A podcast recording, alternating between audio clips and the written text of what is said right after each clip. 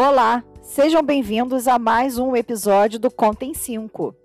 Após a votação nas redes sociais, esse episódio abordará sobre a demonstração dos fluxos de caixa. Gostaria de agradecer de coração a colaboração de todos e ele foi elaborado especialmente para vocês. A demonstração dos fluxos de caixa evidencia os recebimentos e os pagamentos que impactam o caixa e equivalente de caixa da entidade em determinado exercício. Mas o que seria caixa e equivalente de caixa? Caixa constitui o numerário em espécie e depósitos bancários de livre movimentação, por exemplo, caixa e bancos. Equivalentes de caixa compreendem as implicações financeiras de curto prazo, até três meses de resgate, e alta liquidez prontamente conversíveis em caixa, sujeitas a um baixíssimo risco de valor. O artigo 176 da Lei número 6404 de 76 tornava voluntária a elaboração e a publicação da demonstração dos fluxos de caixa para as sociedades anônimas de capital fechado que possuam patrimônio líquido inferior a 2 milhões de reais. Através da Lei número 11638 de 2007, a demonstração dos fluxos de caixa foi regulamentada para as companhias brasileiras onde determinou a obrigatoriedade de elaboração e publicação desta demonstração às sociedades por ações, sejam elas abertas ou fechadas.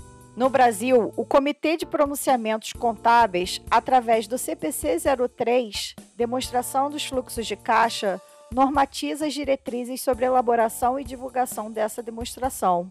A demonstração dos fluxos de caixa considera o regime de caixa, sendo possível apurar o lucro ou prejuízo financeiro da entidade em determinado exercício.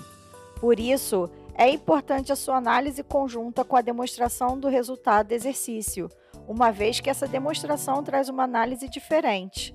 Ela utiliza o regime de competência e apura o resultado contábil da entidade em determinado período.